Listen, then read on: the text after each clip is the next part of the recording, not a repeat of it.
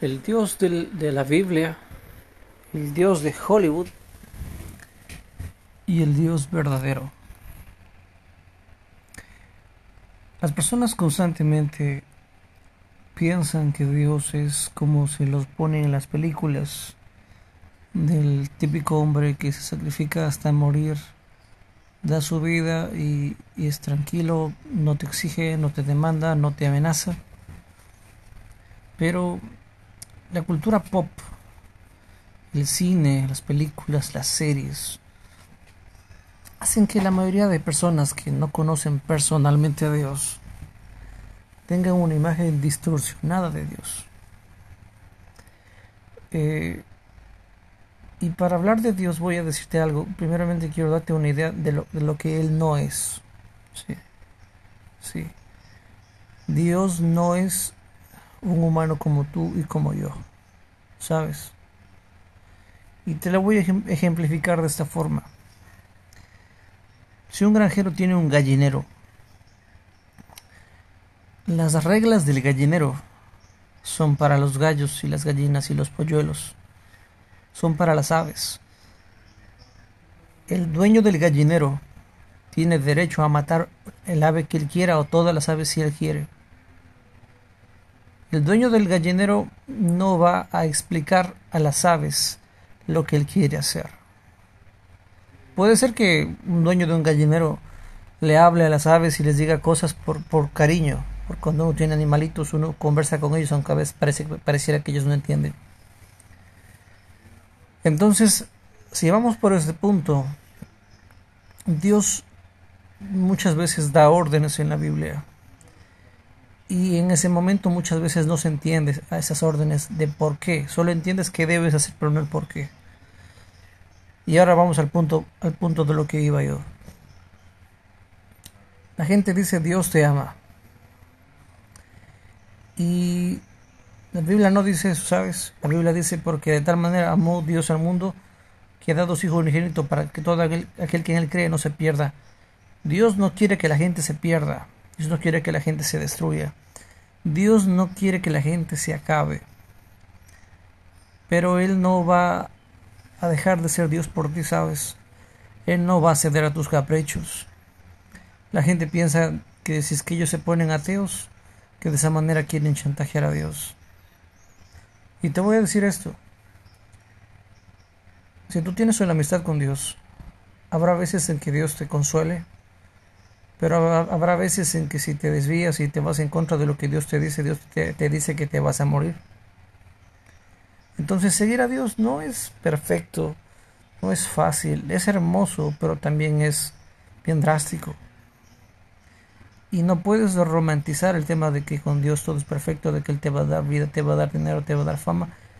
Porque para entender a Dios muchas veces debemos conocer la ciencia. Para poder entender cómo piensa, cómo actúa, por qué actúa.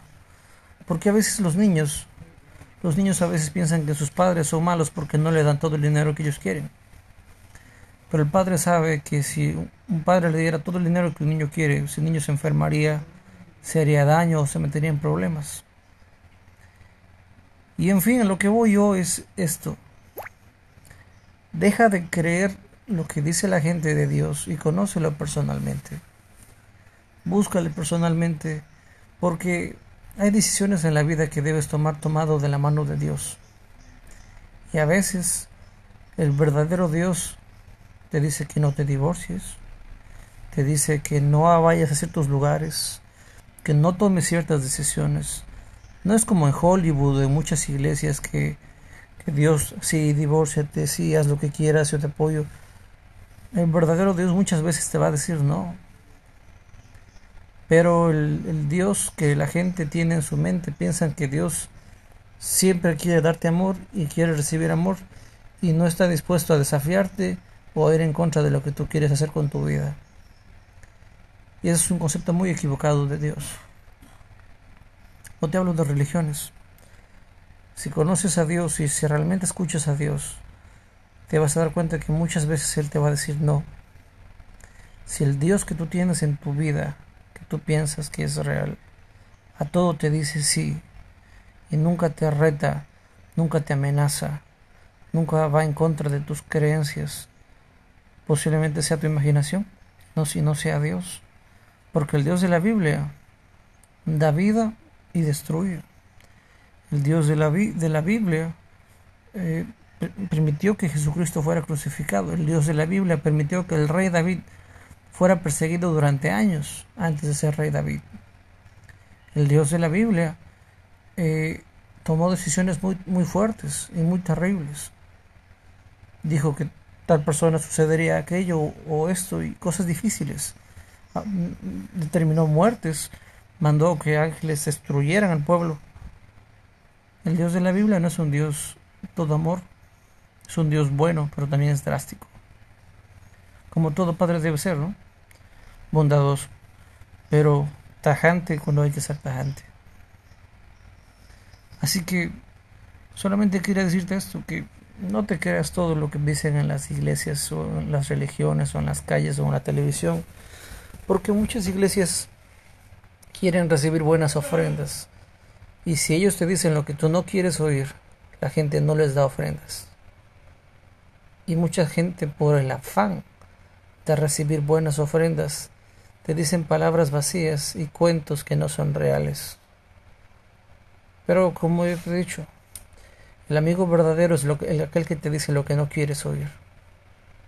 Y es lo que te digo yo, Dios no solamente es amor, también es justicia, también es juicio y también tiene un carácter y muchas veces te va a decir que hagas cosas que tú no quieres hacer.